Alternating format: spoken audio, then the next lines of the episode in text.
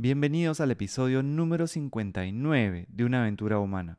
Hoy les voy a hablar sobre la importancia de tomar distancia. Hay muchas formas de hacerlo. Hoy día voy a profundizar en cómo cuando uno viaja puede tomar distancia de todo a nivel personal, a nivel profesional o laboral. Y eso puede ayudarte a encontrar tranquilidad por un lado y claridad por otro. Si sabes de alguien que podría sumarle este episodio, puedes copiar y pegarlo desde donde sea que lo estés escuchando. Bienvenidos a una aventura humana. Soy Juan Diego Calisto. En los últimos 20 años me he enfocado en contribuir para que las personas vivan con más bienestar y confianza. Una aventura es algo que está por suceder y que no sabemos cómo saldrá. En este podcast conversaremos con personas que viven conectadas con su propósito para inspirarnos de sus ideas, experiencias y hábitos. Cada uno de nosotros está en una aventura humana. No sabemos cuál será el resultado, pero podemos disfrutar el proceso y construir la vida que soñamos desde decisiones cotidianas. Empezamos. No sé si te ha pasado tener muchas cosas, tanto a nivel quizá personal o profesional, laboral, estás con diferentes proyectos, con ideas que quieres implementar, con cambios quizá que quieres realizar en tu vida y sientes que necesitas algo, pero no sabes qué. Bueno, justo a mí me pasó hace muy poco y afortunadamente tuve la oportunidad de poder viajar.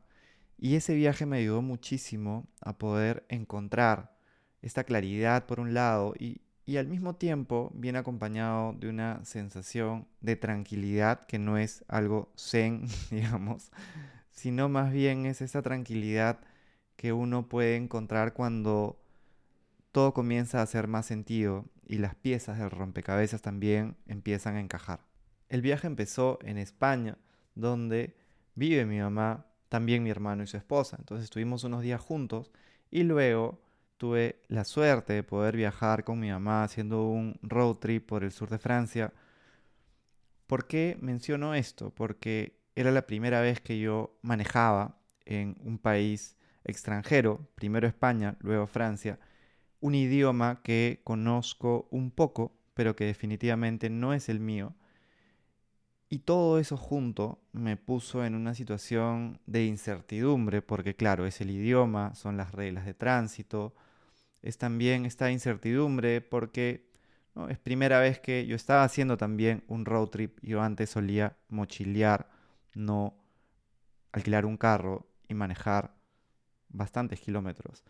Y el destino final, bueno, era Niza porque justamente ahí nació mi abuela y era un viaje muy significativo a nivel familiar. Y si bien yo había llevado algunos implementos para poder grabar episodios desde allá, honestamente solo pude estar en el presente disfrutarlo. Y también me vi bastante retado por estas cosas que no conocía, estas formas de manejar distintas que sí me estresaban eh, prácticamente hasta el final. Eh, pero bueno, no trata este episodio sobre formas de manejo, sino sobre la importancia de tomar distancia. El estar en esta situación nueva, muy atento a lo que está sucediendo alrededor, llevó mi atención totalmente afuera de todo lo que estaba en mi mente cuando estaba en Perú. Y sumado a eso, que fue lo principal, tuve muchos momentos de tranquilidad, de conversaciones bonitas con mi familia, con mi mamá, de estar en la naturaleza, jardines botánicos en Francia, paisajes muy bonitos. Y eso hacía que mi mente trabaje yo por momentos era consciente porque estaba mirando quizá un paisaje y se me venía una idea a la mente de algo que tenía pendiente en algún proyecto o de repente alguna decisión que yo quería tomar a nivel personal iba tomando más forma. Entonces estas dos cosas combinadas, creo, la novedad y esta oportunidad de estar más en el presente, porque tienes que hacerlo, con el poder disfrutar de lo que a mí me, nutre mucho, por ejemplo, que es la naturaleza y buenas conversaciones con personas que quiero, creo que me ayudó a encontrar una claridad que no hubiera encontrado si es que me hubiera quedado acá. mi última parte del viaje fue viajar solo a Roma. Primera vez que conocí a esa ciudad que me pareció hermosa, con mucha historia, mucha cultura. Y al mismo tiempo era un idioma que ahí soy más básico que el francés, entonces era esta también incertidumbre de moverte en el transporte público, de interactuar con las personas en un idioma que no es el tuyo. Siempre nos vamos a entender de alguna manera desde el castellano y el italiano si hablamos lento y jugamos un poco, pero yo trataba igual de hablar en, en italiano y ellos me ayudaban con bastante amabilidad. Pero eso creo que también me ayudó y se combinaron estas dos cosas. Por un momento, disfrutar y por otros momentos, tener esta incertidumbre de, uy, ahora cómo hago con este transporte, cómo me muevo, cómo pido esto. Y eso me ayudó también a seguir encontrando este espacio, esta distancia, que ahora veo que me es muy útil para encontrar más claridad. Si bien mi ejemplo va hacia un país un poco, ligeramente lejano, lo he hecho también con países más cercanos. Un año nuevo me fui a Brasil solo y también estuve un mes ahí, conocí a bastantes personas, lo pasé muy bien. Pero también lo he hecho en la sierra peruana, en lugares como Cusco, como Ancash, donde he aprendido muchísimo y también estuve con esta combinación de incertidumbre con disfrute. Por eso, no creo que sea necesario eh, viajar lejos, puede ser algo cercano, pero sí creo que es importante el encontrar formas de tomar distancia. Yo te estoy compartiendo la que me funcionó. Estoy seguro de que puedes encontrar otras formas de hacerlo, porque a veces cuando estás absorto tratando de resolver un problema o tratando de encontrar una respuesta específica, te puedes, como dicen, como quemar, ¿no? Como tener un poco de burnout tratando de resolverlo, cuando lo que puedes necesitar es tomarte un tiempo, hacer algo que disfrutes.